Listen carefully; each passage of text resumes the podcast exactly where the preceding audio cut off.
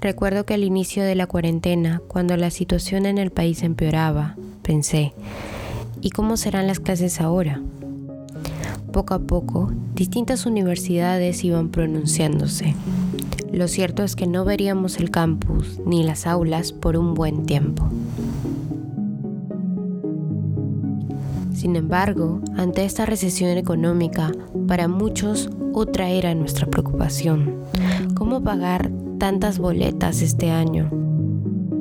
Y mientras el inicio de clases se acercaba y buscábamos entrar en contacto con nuestros compañeros y nuestras compañeras, era también chocante saber que varios de ellos y ellas no estarían este ciclo por falta de internet, falta de computadora y de presupuesto. Para distintos estudiantes en esta cuarentena, no solo ha sido aprender a lidiar con una pandemia que afecta a muchos de los nuestros, sino también luchar por un derecho a una educación justa y con buenas condiciones, no solo para algunos y algunas, sino para todos.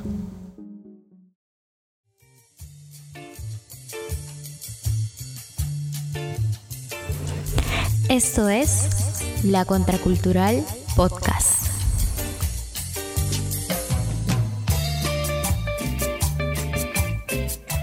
Bueno, en este episodio de la Contracultural Podcast vamos a hablar sobre eh, la realidad que muchos estudiantes eh, vivimos durante estas clases virtuales de cuarentena o incluso muchos estudiantes eh, van a iniciar a, vivir estas clases virtuales durante este periodo de cuarentena. Pero en este episodio no estoy sola, vengo acompañada de dos compañeras eh, que me gustaría que se presenten y que me digan de qué universidad son. Este, buenas tardes, mi nombre es Rosalú Salgado, soy vicepresidenta de la Federación Universitaria de San Marcos. Hola, ¿qué tal? Soy Maya Taipe, eh, soy estudiante de Sociología de la Universidad Católica, de la Pontificia Universidad Católica del Perú. Estudio Sociología y soy parte del bloque universitario feminista. Y para empezar este episodio, digamos que de manera cronológica, quisiera que comencemos por cuáles fueron sus primeras percepciones en este inicio de cuarentena, ¿no? Porque tengo entendido que tal vez había unas universidades que todavía no empezaban, otros que recién se estaban matriculando, otros que ya iban a empezar clases. Entonces, quiero que me cuenten ustedes cómo fue su experiencia en este inicio de clases, ¿no?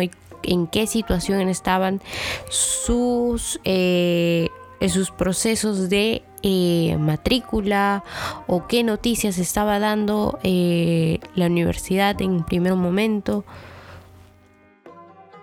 Claro, este, bueno, para empezar que en realidad la universidad se mantuvo en silencio durante todos estos meses. La pandemia estalla, pero la universidad sobre el inicio sobre el inicio de clases eh, no plantea nada.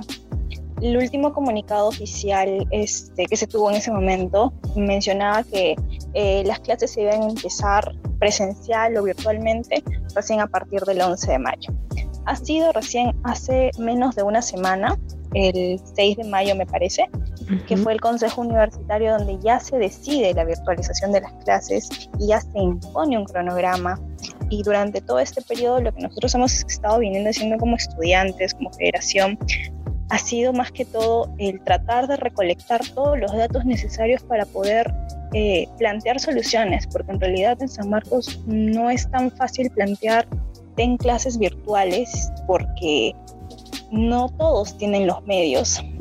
Nosotros hicimos una encuesta que que también es bastante variable, pues porque quienes pueden acceder a una encuesta hecha en línea son aquellos que, que mínimamente tienen un celular con datos móviles. Pero esta encuesta lo que arroja es que alrededor del 30% de estudiantes no cuenta con un equipo tecnológico y no cuenta con el Internet adecuado para acceder a, a una clase virtual. Eh, entonces viene esta gran preocupación de, qué hacer con tantos estudiantes, que son alrededor de 10.000 estudiantes. Y empezamos pues a, a plantear solicitudes, a plantear la necesidad de una mesa de diálogo, a plantear que la Oficina General de Bienestar Universitario debe generar las condiciones y debe recolectar los datos porque hasta ese momento no lo estaba haciendo. Y Maya, coméntame, eh, ¿cómo fue en el caso de ustedes? Creo que ustedes empezaron la matrícula a inicios de marzo, ¿no? O sea, un poco antes de la, de la cuarentena, de que iniciara la cuarentena.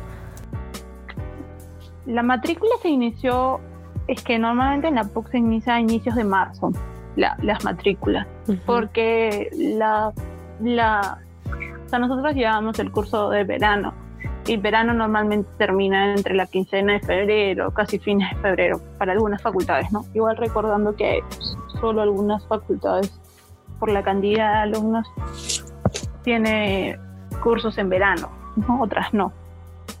Entonces, sí se inició normal, o sea, eh, ya cuando pasó lo del que era el 15, el día que habló el presidente fue el 15 porque decretó el día 16 como ya no cuando empezaba la cuarentena. Y para ese entonces todos quienes se habían inscrito a sus cursos ya estaban. O ya había pasado la, la preinscripción, la inscripción y la matrícula. Nosotras nos, nos llegó justo cuando ya iba a empezar las clases.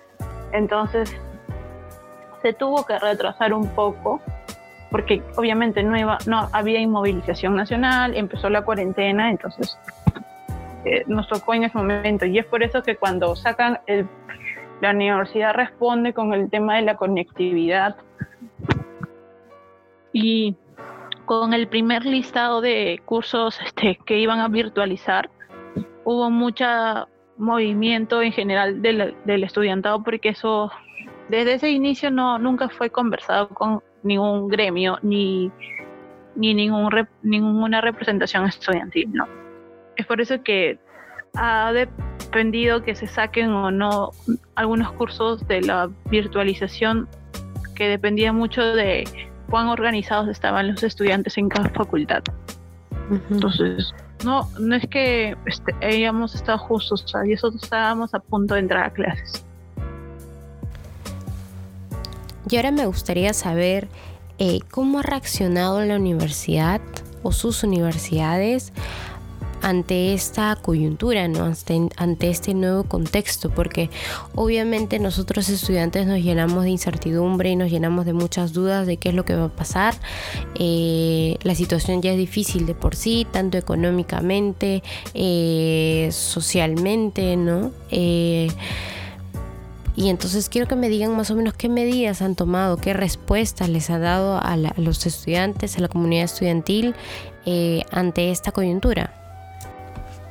Yo creo que para que haya un poco más de orden fácil, primero podríamos empezar con la católica, con Maya, para que nos cuentes un poco más sobre cómo se vivió en tu universidad.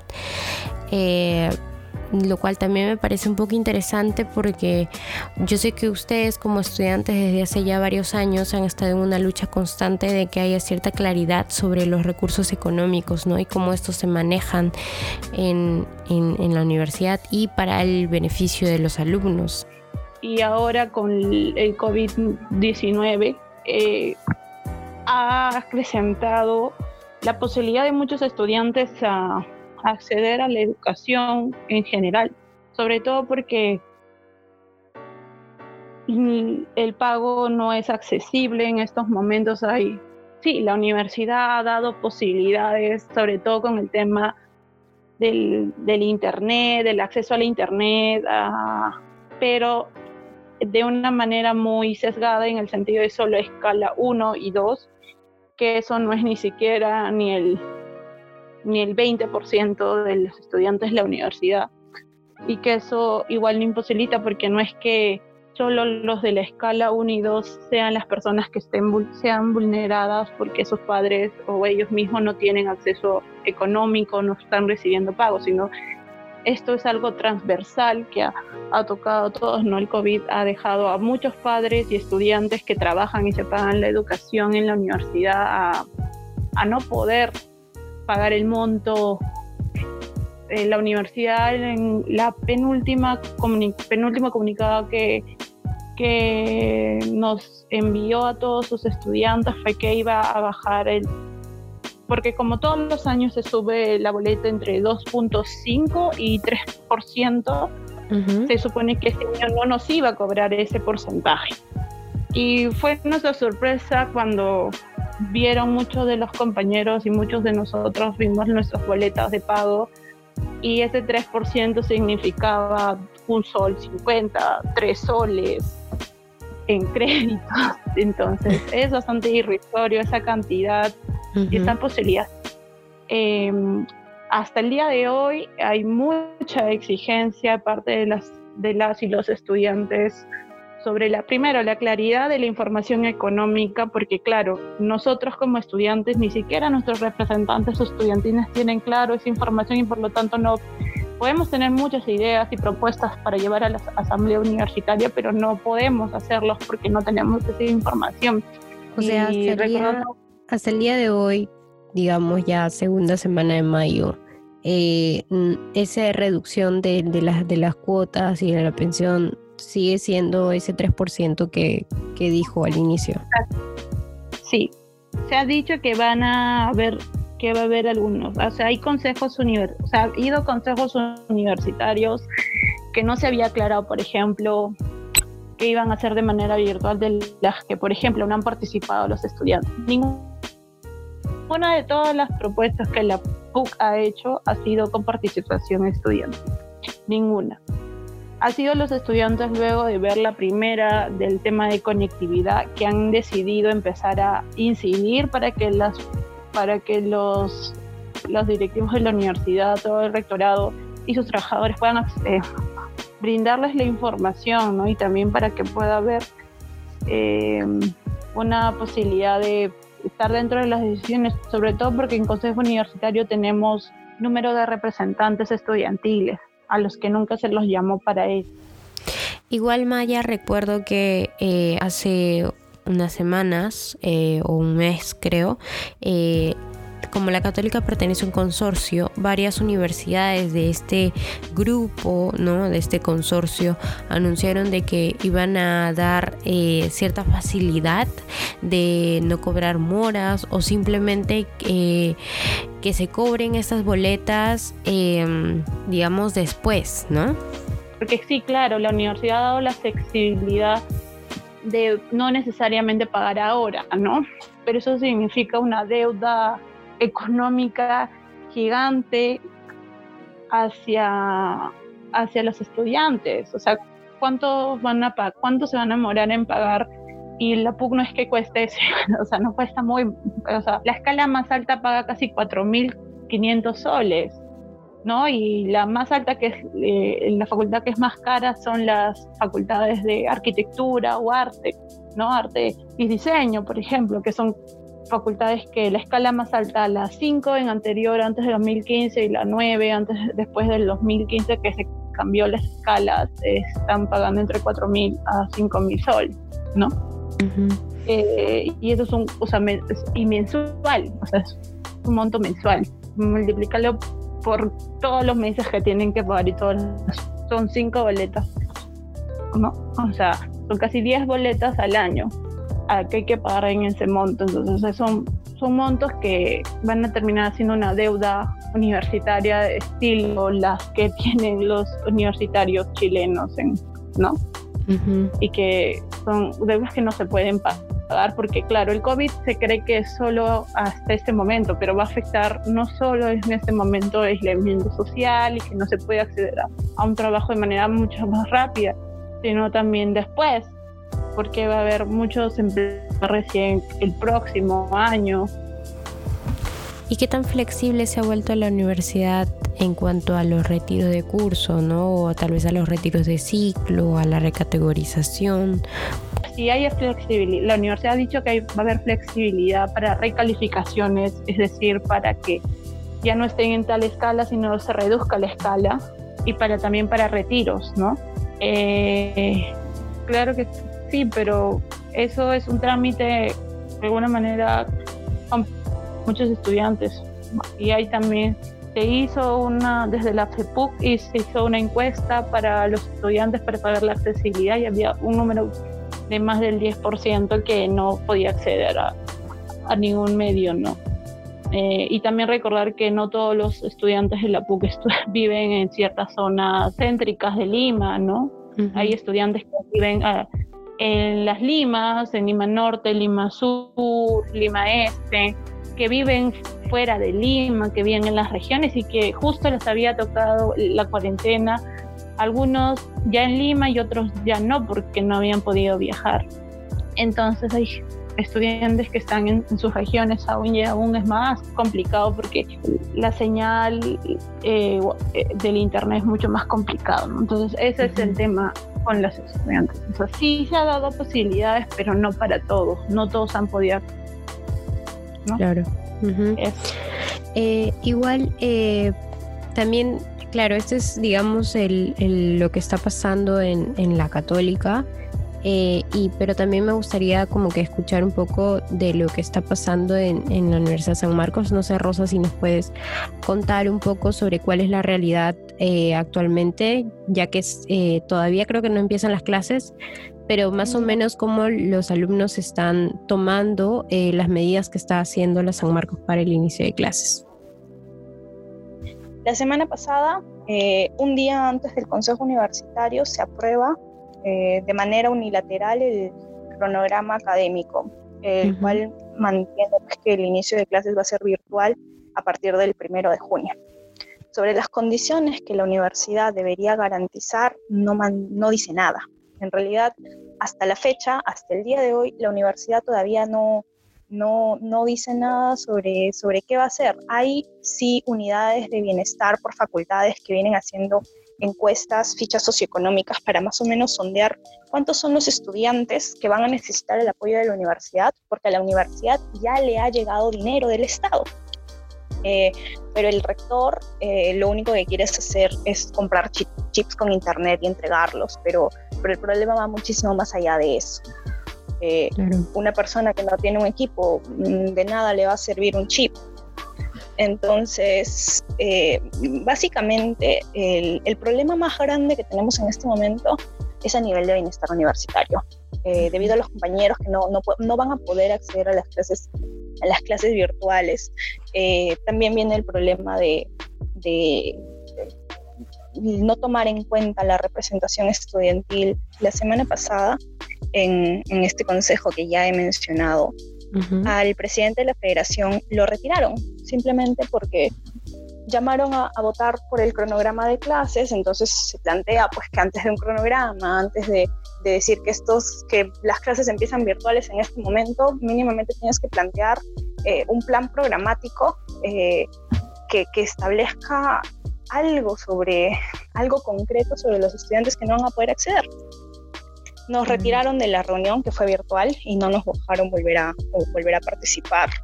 Eh, y eso nos parece una falta no solamente a nosotros, sino también al estatuto de la universidad, porque el estatuto faculta a la Federación Universitaria de San Marcos a participar dentro de las instancias de decisión, no con derecho a voto, pero sí con derecho a voz. Y eso es algo que ya se estaba vulnerando. Todas las decisiones que ha tomado la universidad durante estos, estos meses eh, por ejemplo, el, listado de los cursos que van a pasar a virtualizarse, porque se entiende que no todos deben virtualizarse debido a la naturaleza de cada uno. Hay cursos prácticos, cursos que necesitan laboratorio que no van a poder virtualizarse. Todas estas decisiones se han tomado simplemente por, por las autoridades, por los docentes cómo se han estado manejando los cursos que tienen laboratorios, ¿no? Igual San Marcos es una universidad grande y que tiene muchas carreras que eh, tienen laboratorios, ¿no? Tienen, este, necesitan horas prácticas, entonces cómo, cómo se está manejando ese tipo de, contenido, ese tipo de cursos. San Marcos ha eh, aprobado una, un protocolo sobre el reinicio de clases, el reinicio de actividades académicas y administrativas, y, e incluso dentro de este plantea, eh, por ejemplo, que para decidir si un curso se va a virtualizar o no, lo único que van a hacer es consultarle al docente si puede virtualizarse o no.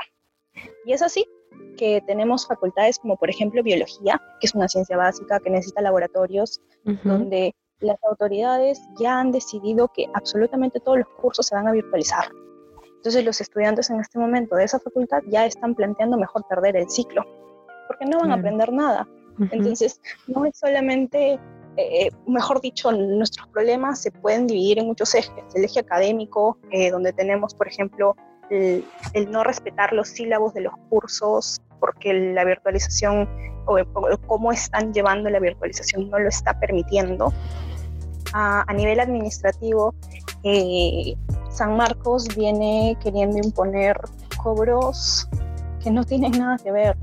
Y, por ejemplo, en la Facultad de Física, que se va a virtualizar, obviamente, todo se va a virtualizar, eh, plantean seguir cobrándoles por laboratorios, cuando estos laboratorios no van a ser usados, porque todo va a ser virtual. Entonces, eh, es bastante, es una falta de respeto al estudiante y, y hasta gracioso resulta en realidad lo que quiero entender bien es que en San Marcos, digamos, ahorita ustedes no saben cómo van a ser las clases. O sea, ahorita no hay como un lineamiento por parte de la universidad que le ha dado a sus estudiantes de cómo serían las clases el primero de junio.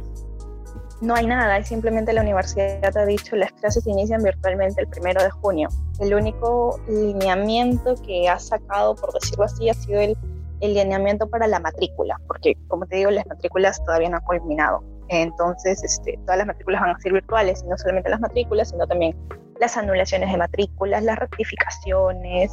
Hasta el momento, ese es el único lineamiento que tenemos sobre cómo, cómo, cómo va a ir pasando lo de la virtualización, pero sobre las clases en sí, no hay nada. Eh, desde la dirección central eh, dejan a la voluntad de las facultades, pero las facultades tampoco dicen mucho a sus estudiantes. Nosotros sabemos en estos momentos que la universidad ha contratado tres plataformas de Internet, tres plataformas de, videollamadas, este, no sé cómo, cómo, se les dice. Eh, pero, pero en realidad cada facultad en estos momentos hay problemas que, que todavía no se solucionan. Por ejemplo, yo estudio Derecho en mi facultad, en estos momentos, eh, la matrícula ni siquiera está completa por errores administrativos, porque no habilitaron la matrícula para todos. Y así tienes la base 19, que el 80% no tiene matrícula. Aparte de que no tenemos matrícula, eh, los, las, contrataciones docentes todavía no han culminado. Entonces, eh, hay una serie, hay una serie de, de, cuestiones que deben resolverse para llegar al inicio de clases, pero la universidad ya ha planteado un inicio de clases. Y las facultades lo único que están haciendo es seguirlo y, no aplicar la autonomía de facultad porque se entiende que cada facultad tiene una realidad distinta y, podría plantear objeciones. Bueno chicas, muchas gracias eh, por contarnos sus testimonios y por contar la realidad que está pasando en ambas universidades. Eh, nos vamos a ir a canción, pero regresando vamos a profundizar más de qué es lo que estamos haciendo los estudiantes ante esta coyuntura, ¿no? Y ante la situación que sucede en, en, en estas universidades.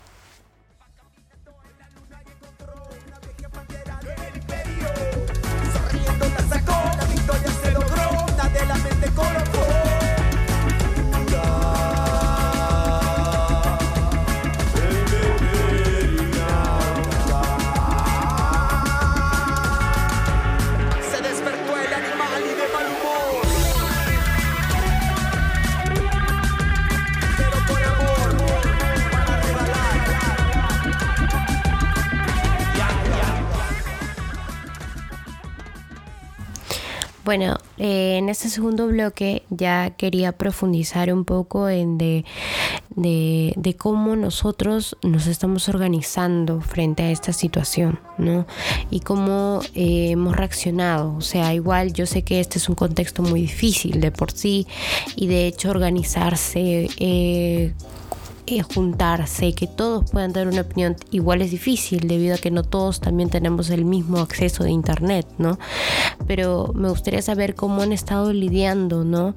Eh, ante esta coyuntura, eh, el hecho de exigir que sus derechos se sigan respetando.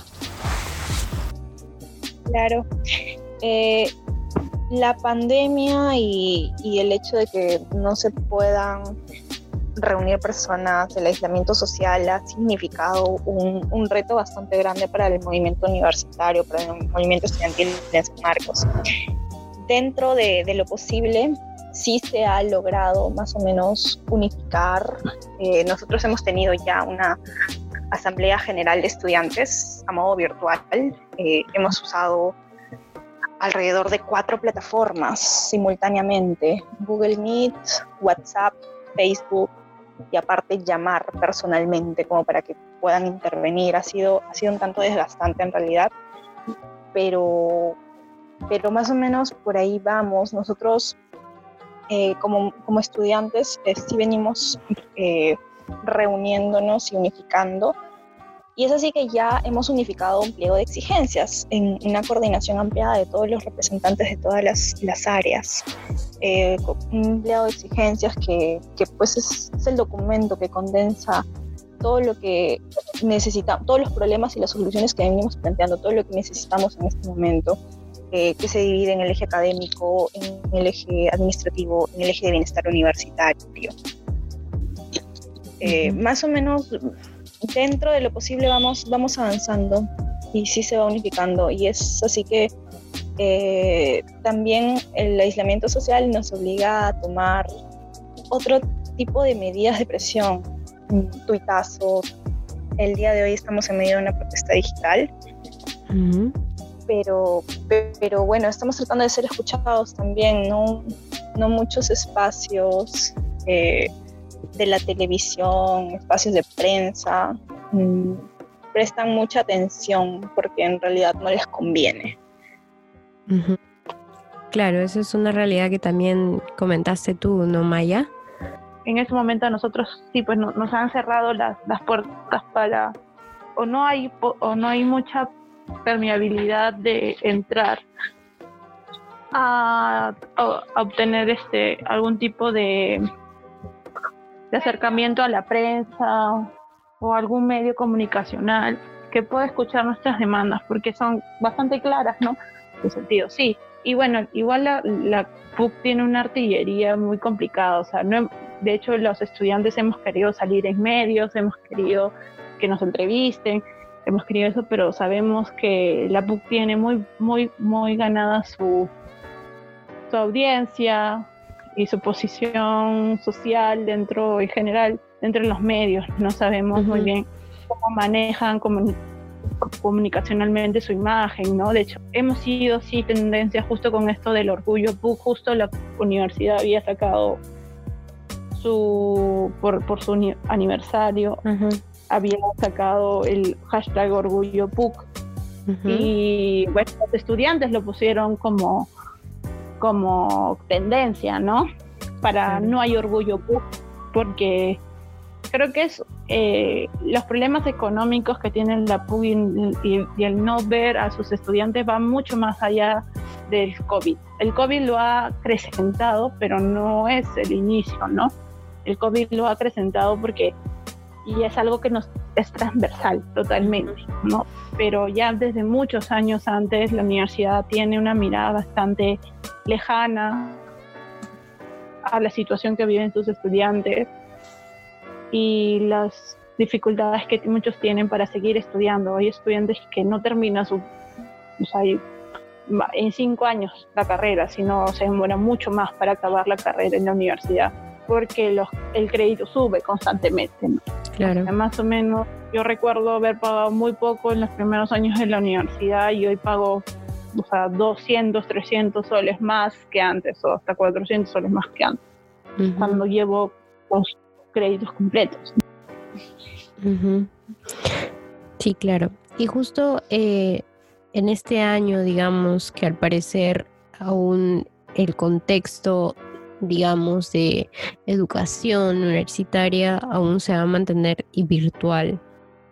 ¿Cómo ustedes ven eh, que va a ser esta nueva realidad? O sea, ¿y cómo afrontar esta nueva realidad que ahora todo va a ser virtual?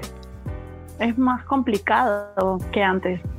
Creo que también hay mucha carga académica, por lo menos quienes ahorita, por ejemplo, estamos dando cursos o no, eh, vemos a nuestros amigos, compañeros, o a uno o a una misma llevando mucha carga académica, vivir, claro, estudiando con las pocas posibilidades que se pueda y también con lo que está viviendo el país, la sociedad, con los problemas, cómo convivir con lo que estudias en la virtualidad de tus cursos, que con lo que está pasando en el país, la, o sea, cómo esto también influye ¿no?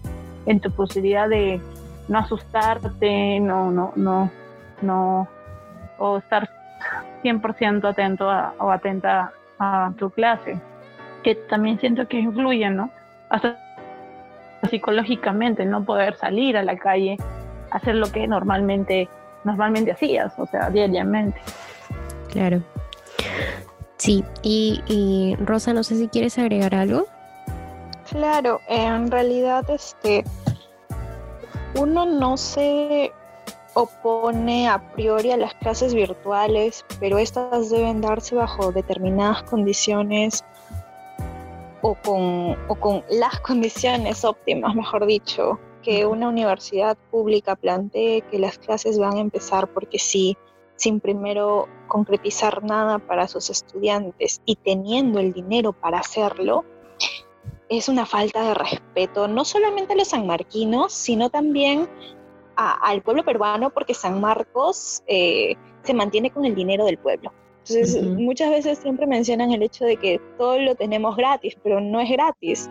Le cuesta a todos los que contribuyen a través de sus impuestos. Entonces, eh, como también lo decía la compañera, el hecho de que hay muchísimos factores eh, a verse, la universidad en estos momentos no está generando nada con respecto, por ejemplo, a la salud mental. Nosotros tenemos una vicerrectora que en una entrevista institucional mencionó que somos jóvenes y que por ser jóvenes no podemos deprimirnos y que la depresión se cura bailando, saltando, brincando ese es el tipo de autoridades que tenemos en San Marcos. Entonces, este, y estas son las autoridades que deben velar por nuestro bienestar. Entonces, decisiones. y ellos son los, los, únicos que vienen tomando decisiones durante esta etapa. Entonces, eh, sí, hay muchísimo, muchísimo que trabajar.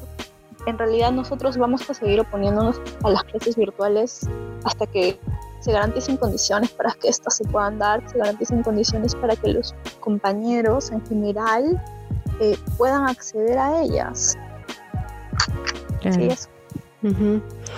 Igual ya para, digamos, concluir, eh, no sé si quieren dar alguna recomendación, tal vez a alguno de sus compañeros o algún mensaje que quisieran eh, difundir en este episodio o tal vez algo que quisieran agregar. Bueno, este, una de las cuestiones que, que más venimos observando dentro de este contexto es la deshumanización en general y la deshumanización eh, que más nos, nos choca y que más nos duele es la de los compañeros sanmarquinos que, que no les importa iniciar sus clases con solo el 70% de alumnos y que aún así plantea seguir iniciando en este momento las clases. Entonces, no es solamente una cuestión de tener empatía con el compañero que no tiene las condiciones, sino también es una cuestión de, del derecho a la educación que la universidad debería brindar y que el Estado está, está obligado a brindar. Entonces, más que todo es eso, es un llamado al, al ponerse en el lugar del otro, y al velar por, por el respeto a la universidad pública, al velar por el respeto al derecho a la educación y al acceso a todos a esta. Mm, básicamente eso. Claro. Eh, ¿Algo que quieras agregar, Maya? Sí, yo creo que primero eh, informar primero de los de lo que sus representantes estudiantiles o sus compañeros en general están, compañeras y compañeros están haciendo para que las autoridades no, no vulneren nuestros derechos a la educación y no vulneren el derecho que tenemos también a poder decidir eh, de cómo se lleva en la universidad y sobre todo en este momento de, de la educación virtual para que más estudiantes puedan acceder a la y no puedan no tengan que retirarse haya muchas mayor facilidades sobre todo en específico de la reducción del crédito educativo de los créditos que se pagan en la universidad por escalas y que se y en general para quienes no son de la PUC eh, importante que entender que en ese momento a todos nos vulnera de alguna manera económicamente el COVID, no solo el tema de salud, sino también económico, y que hay que, ese es el momento como para ser más humanos con las otras personas y darnos cuenta que puede ser que nosotros no, o nosotras no estemos pasando por un momento de vulnerabilidad, pero hay otros compañeros o compañeras nuestras con las que hemos compartido carpeta en la universidad que sí y que necesitan nuestro apoyo y que no es justo, como dice la compañera, eh, comenzar o estar en, el curso con mucho menos personas, ¿no? Que la universidad debe dar todas las posibilidades, la mayor posibilidad y mayor posibilidad de que todos puedan acceder a la educación, ¿no? Y que nada, eso se, eso es lo más importante, de organizarse. Exacto. Ok, chicas, eh, igual muchas gracias por darse ese tiempo y poder conversar sobre esto. Eh, no sé si quieren decir, tal vez, bueno, Maya, creo que ya lo dijiste un poco de las plataformas a donde pueden recurrir sus compañeros para poder eh, comunicarse con los representantes o hacer algo frente a este a una situación en la que necesiten ya sea recategorizarse o tal vez ponerse en contacto ¿no? con los representantes y emitir algún tipo de opinión eh, no sé Rosa si quieres decir alguna plataforma alguna página Sí, claro. Este, nosotros estamos como Federación Universitaria de San Marcos en Facebook, también estamos en Twitter y en Instagram.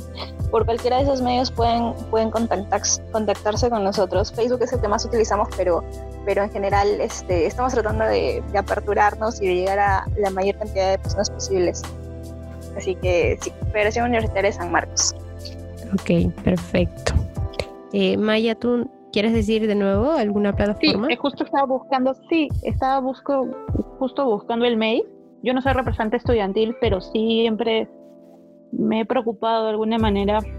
En algún momento sí he sido parte de alguna asamblea de universidad, pero ahora no. Pero eh, hay un mail que es comisión de gmail.com y es un correo donde los una comisión conformada por representantes estudiantiles de las mesas directivas, de los representantes estudiantiles ante asamblea, de los tercios de estudiantes están contestando y ayudando y dando asesoría para la reclasificación de escala y el retiro de cursos, ¿no?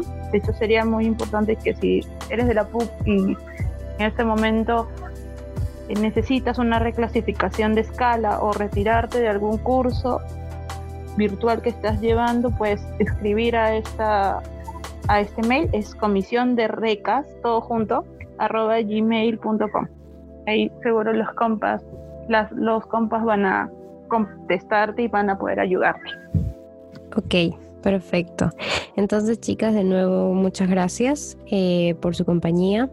Eh, de verdad creo que es muy importante poder hablar sobre esto y poder conversar y, digamos, eh, difundir un poco sobre cuál es la realidad y qué contexto estamos viviendo en cuanto a la educación, ¿no? Eh, y nada, es básicamente eso. Muchas gracias por, por estar aquí conmigo hablando sobre esto. Gracias a ti. Y bueno, chicas, ahorita voy a parar la grabación eh, igual nuevamente gracias. Eh, en todo caso, yo cuando lance este podcast que probablemente va a salir en Spotify, esperemos que esta semana, lo más pronto posible, este, yo les paso el link. ¿Está bien? Sí, genial, gracias. Sí, genial.